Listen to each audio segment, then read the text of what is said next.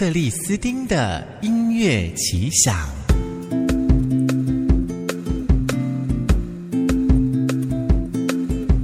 好气色，好精神，好体质，健康关键字。炎炎夏日，总觉得平常呢坐着不动都一身汗了，真的一点都不想动。你也不想去晒太阳，也不想出去什么运动啊之类的。但是呢，我们一般人上班族基本上是一整天都不动，一整天都不动也是不行的，就总觉得要运动一下。那到底应该怎么样取得平衡呢？怎么办呢？好啦，请老师来告诉我们。欢迎女巫老师，主持人好，听众各位朋友大家好。来宾孔医师，中国职业中医师，著作有《中医师默默在做的减法养生》，脸书上的粉丝夜市俏女巫的草药秘方。自从你来上节目之后，我们就要很注意说，不要去耗掉太多、飙太多的汗，嗯，耗掉太多的我们的心脏的这个元气嘛，真气、气血，嗯，对。但是你总觉得一直都不动，其实身体也不舒服。尤其如果说人到中年之后啊，嗯，你都会觉得身体这边堵、那边堵、这边堵、那边堵，都好好不顺畅哦，嗯、对不对？各项的问题，你还是觉得。得去加强一下自己的循环，嗯，那怎么办呢？对，因为现在夏天，说实在话，在那种中午大太阳，呃，不要说养不养生啦，你就算不养生，叫你走出去，你也不愿意啦，不愿意，太热，对，真的是太热，所以其实呃。如果说活动是不是一件好的事情，在古中医像《黄帝内经》，它是一本呃比较是古中医养生的一本著作，基础对，而且算是一个最高指导原则。嗯，它其实里面当然提到很多怎么样可以天人合一啊，怎么样长长命百岁。那其中有一个很重要，就是我们现在当代会讲到运动这件事情，哎，运动很好啊等等。可是，在古中医里面，其实它并没有提到运动，但是它比较多会是一些怎么样让你的脑袋放松。这件事情就是不要想很多事情。那我觉得现在的人，呃，当然说大家可能都会想要运动，但是第一个就要注意说，我们以前提过，呃，运动可能容易出汗，它就会让你的正气消耗掉，日积月累，在你年纪大。到一个程度啊，我们去看我们的父母长辈就知道了。你会发现，哎，他们的那个人啊，活动一下就累了。嗯，我们很可能这样子出汗久了以后，累积下来，可能就会变成像他们这样子。嗯，所以第一个就是说要守住出汗的一个原则。呃，尽量我会像我以前患者，我是请他呃，就是尽量不要出汗。那当然就是说要看严重程度，有一些患者他基本上是已经是。随便都可以出一身汗，嗯，那这种我们当然是跟他讲说，就是不要出汗，想办法到室内没关系。你吃药一段时间调整一下之后变好了，就不会那么容易的出汗。嗯，那所以出汗是一个很重要要守住的大原则。第二个就是说，哎，我都不活动，你会觉得好像身体我吃的东西都堵在里面嘛，对不对？哈，好，那这个时候我们其实可以做一件事情，叫做活动。所以《内经》里面虽然没有说运动的事情，他讲到呃，他也没有特别提活动啦，但是其实他有提到说一些呃，古时候的人他们还是需要活动的。嗯，所以我想活动可以取代运动。那当然就是说我们把握的原则就是我们活动，但是我们不尽量不要出那么多汗，甚至呃，如果你本身就是出汗很多，那就把握住不要出汗。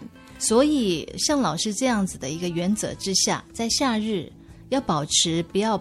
彪悍的状态又可以活动，嗯，我们可能要挑凉快的时间，对对对，小小散步一下。对，我觉得比较好的时间大概就是早晨的时间吧。嗯，因为其实大概九点前，其实那个太阳虽然有照下来，但是其实没那么热。对，嗯、你可以自己找阴凉的地方，树下什么的。对对对对对，其实我觉得树下就是说有太阳，但是树下这样晃一下、活动一下、拉拉筋这样子，嗯、其实这样子就蛮好，也是很舒服的那哈。或者是说在冷气房做瑜伽。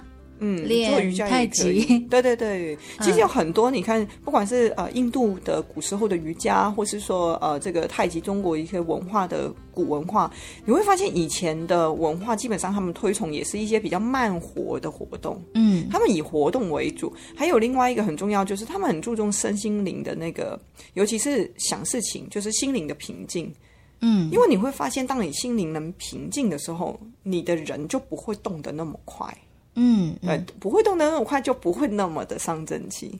我懂，现在人都动的太多，对，想的太多，各种耗损。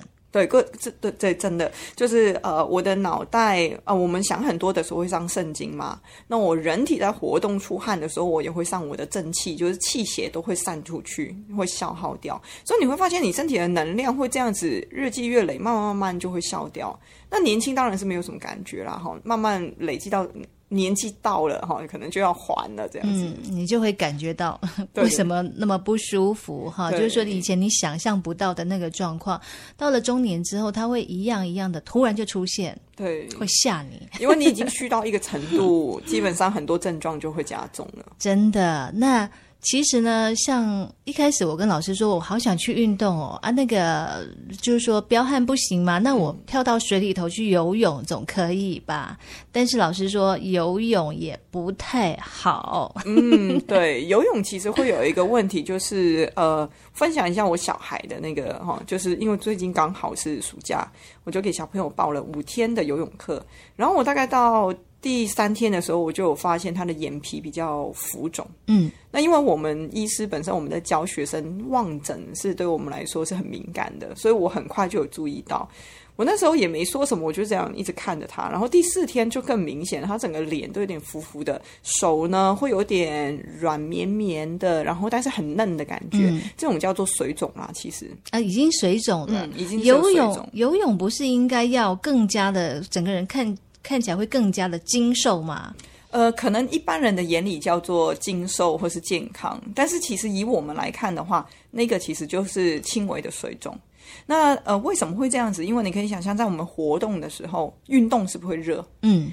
身体热起来的时候呢，水的出路有两个部分，热的话会从汗出去，对；冷的话从小便，这个应该很好理解。嗯、我们夏天、冬天就知道哈，冬天小便比较多嘛哈。对，越冷的时候越常上上厕所。对对对对，没错。所以呢，当我们运动的时候，尤其我们的游泳用力的时候。哎，我身体是热起来的，嗯，所以我身体的水液在排出去的时候是想从这个汗出去。可是你会发现，我们现在泳池里面的水温大部分会比我们自己的体温再更低，那会造成一个现象，就是它接触到我们皮肤，因为它比较凉，所以皮肤的毛孔会闭锁起来，所以我们的汗是没有办法真的出去的。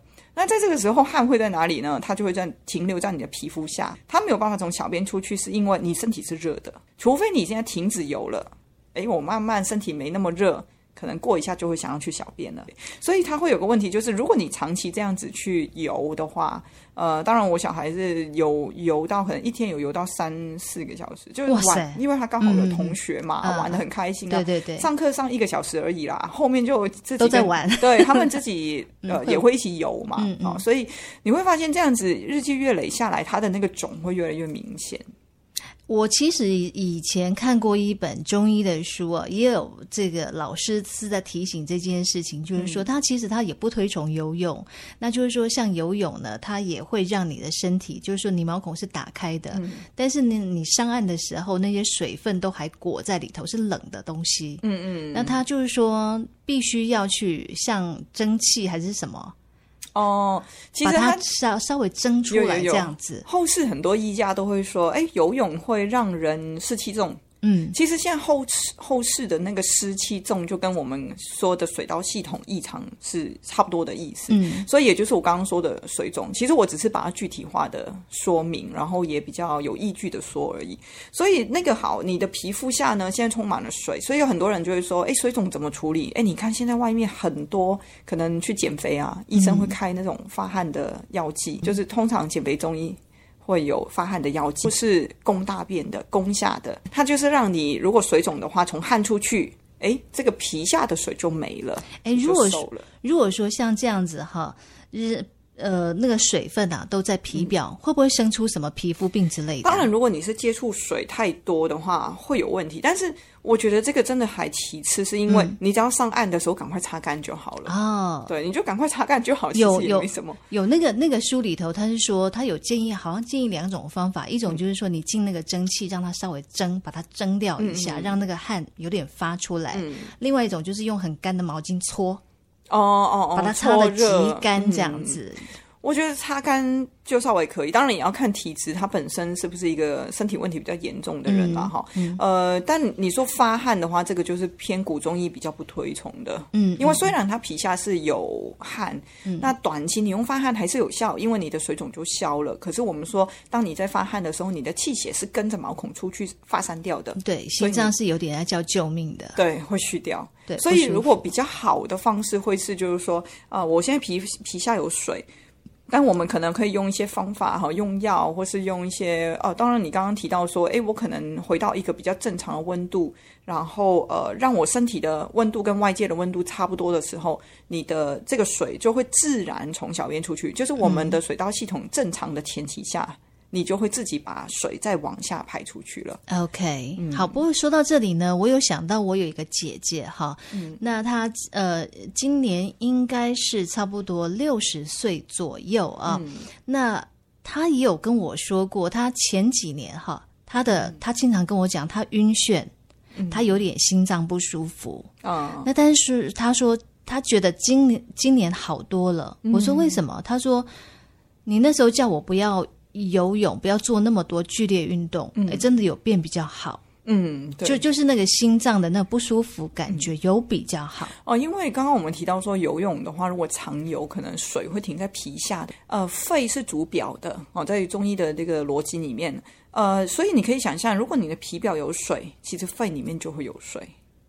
皮表有水，肺就，就代表肺有水。啊、对对对，主皮毛，对，对不对？对，肺主皮毛。嗯，所以基本上你看到它，如果皮肤下容易有水，它肺有水，肺跟心它们是一个协同作用。对。那当呃肺是偏凉的，心脏是属火，是偏热的，所以你可以想象，如果它水很多，是不是比较凉？对，凉的性比较重，它会把这个火给淹过去。啊对，心脏就更负荷更重，它负荷很重，所以它会有所谓的心脏不舒服，比如说胸呃胸闷呐、啊、心胸抓心感呐、啊，嗯、或是一些心悸啊等等，容易喘啊等等的症状。嗯、所以呃，当我们哎这些游泳的问题减少了。哎，水的问题负担比较轻，对不对？嗯、所以是不是心脏的力量就相对来说，因为水少了，这个心脏力量又回到正常，负担没有那么重，心悸啊、胸闷的感觉就会比较好了。对，哎，其实也可以透过我这个姐姐的例子，因为你知道，人过了五十之后，总是会开始爱惜自己的健康了，对、嗯，啊，可能有半退休的状态，那你就会说，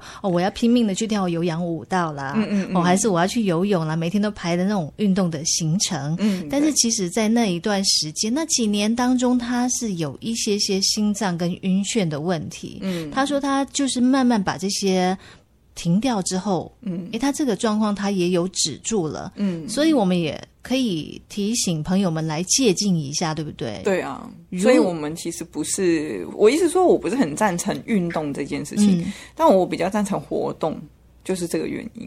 那所以我们什么时候可以尽情的去运动呢？可是因为古中医其实 不提倡、呃、你身体很好，你去运动，你气血还是会消耗掉啊。嗯，那你气血越消耗，你人就会未来越来越虚啊。那抵抗力啊，各方面就会。嗯、所以为什么年纪大的人会比较？你看年纪大的人，大部分也是出汗多，嗯，他们的免疫力会比较差。你看现在那个什么呃，新冠肺炎。